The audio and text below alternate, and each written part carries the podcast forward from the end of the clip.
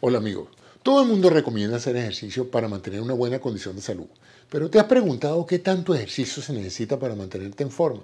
Evidentemente hay gente que es apasionada del ejercicio, entrenan para lograr ciertas metas deportivas como atletismo, natación y otros tipos de deportes formales.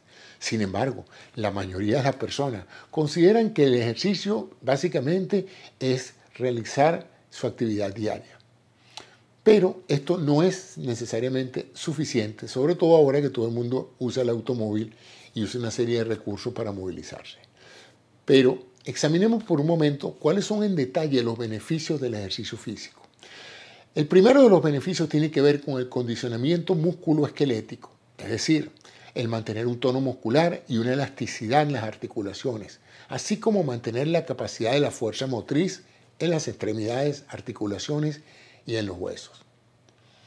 A esto lo denominaremos la función más evidente de la actividad física, es lo que usualmente la gente reconoce más.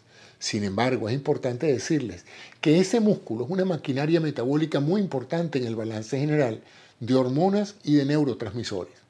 Allí se realiza un consumo de energía muscular que tiene un rol muy relevante en el bienestar, no solo físico, sino también emocional y mental.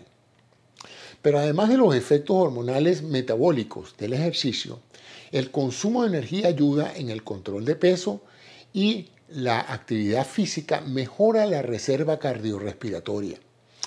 Con el ejercicio el corazón bombea más sangre en forma más eficiente y los pulmones ventilan y oxigenan también en forma más efectiva. Esto incrementa la calidad de flujo y reduce la tendencia de la sangre a coagularse. Una parte importante en el beneficio es en las capacidades cognitivas, en la mente. Mejora el ejercicio físico, el flujo y la oxigenación de sangre en el cerebro.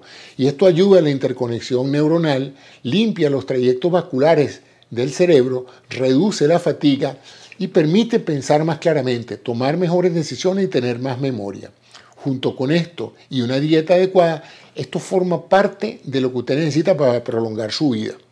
Dependiendo de la edad de la persona y de las limitaciones físicas que por supuesto tenga, se recomienda alrededor de unas 150 minutos, unas dos horas semanales de actividad aeróbica. Esto se traduce en unas dos horas caminando rápido o unos 60 minutos corriendo a la semana. Esto es entre las décadas de los 20 a los 40 años, dependiendo por supuesto de su contextura, peso y talla. Esto ayuda a mantener un peso saludable y reduce los riesgos de enfermedades. Esta recomendación se mantiene, como les dije, hasta los 50 años, pero a partir de ese momento es importante que la actividad física se racionalice en función de sus características físicas. Esta actividad reduce la probabilidad de cáncer y de otras enfermedades degenerativas después de los 40 y 50 años, además de que mejora la densidad ósea. Esto reduce las posibilidades de que usted tenga fracturas por caídas leves y el ejercicio en personas mayores de 60 años debe hacerse una vez que el médico lo recomiende y que defina el riesgo relativo de ciertas actividades deportivas.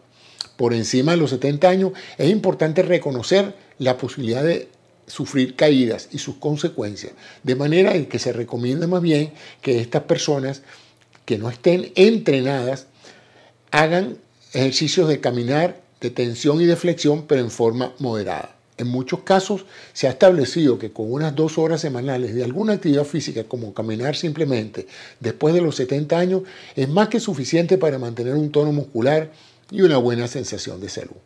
De nuevo, es importante siempre consultar un médico y comenzar los ejercicios en forma gradual, en función siempre de su peso y de su talla y de su condicionamiento físico. Muchas gracias por su atención y hasta un próximo programa no dejen de suscribirse a este canal ahí abajo en las notificaciones y los espero en un próximo episodio. Muchas gracias.